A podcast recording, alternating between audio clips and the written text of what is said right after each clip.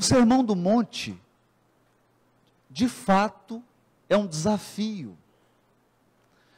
E é um desafio até para grandes espíritos.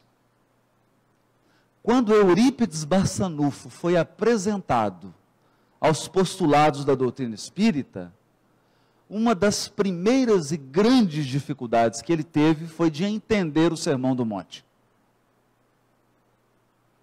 Então, naquela região rural de Sacramento,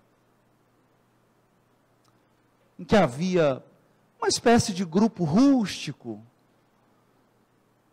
na sua maioria composto de lavradores, pessoas muito simples, sem nenhum acesso à educação formal, mas pessoas muito humildes, operosas, honestas.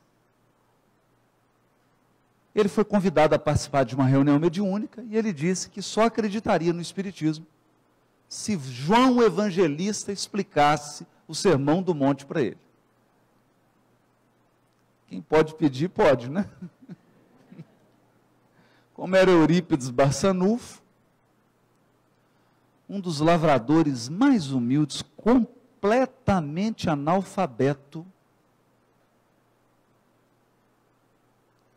começa a dar início a uma psicofonia de João Evangelista.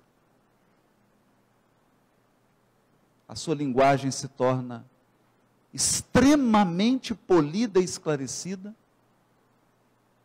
E durante muitos e muitos minutos, João Evangelista explica o Sermão do Monte para Eurípides Barçanufo. Ao término da reunião mediúnica, ele se declara espírita para o resto da vida. O resto da história não precisa contar. Santa Maria. Santa Maria. E João Evangelista o faz, explica o Sermão do Monte, porque todos sabemos, através da obra psicografada por Francisco Cândido Xavier, Crônicas de Além Túmulo, que João Evangelista é o apóstolo escolhido por Jesus para coordenar a vinda do Consolador prometido ao orbe. É o executivo do Cristo. Tanto que no Prolegômenos de O Livro dos Espíritos, o primeiro espírito a assinar é João Evangelista, antes mesmo do espírito de verdade. Ele é o grande coordenador e explica essa mensagem.